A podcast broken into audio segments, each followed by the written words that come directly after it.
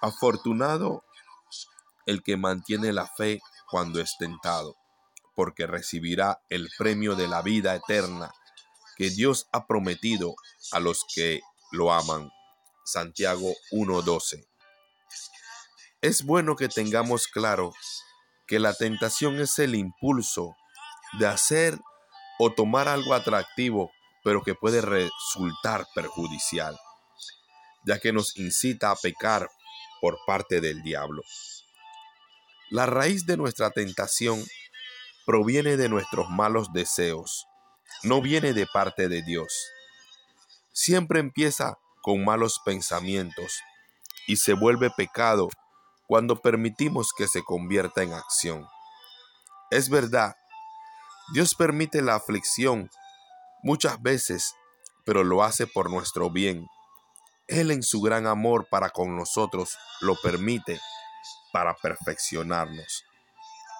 Recordemos siempre que el camino que decidamos andar somos nosotros lo que lo elegimos. Muchas veces el enemigo no tiene que trabajar ni mucho menos motivarnos. El terreno lo tenemos bien preparado porque son nuestros deseos. Todo lo que Dios manda es para nuestro bien. Dios nos da todo lo necesario para enfrentar las pruebas. Él no cambia, Él es fiel y Él nunca falla. Somos nosotros los del problema. Debemos pedirle que transforme nuestras actitudes negativas y que produzca las que deben controlar nuestra mente. Manifestar una actitud positiva y poner la mirada en el buen propósito de Dios y confiar en Él sin vacilar. Cuando uno empieza a sufrir, piensa en sí mismo y en sus problemas. Se le olvida el amor de Dios su plan y protección.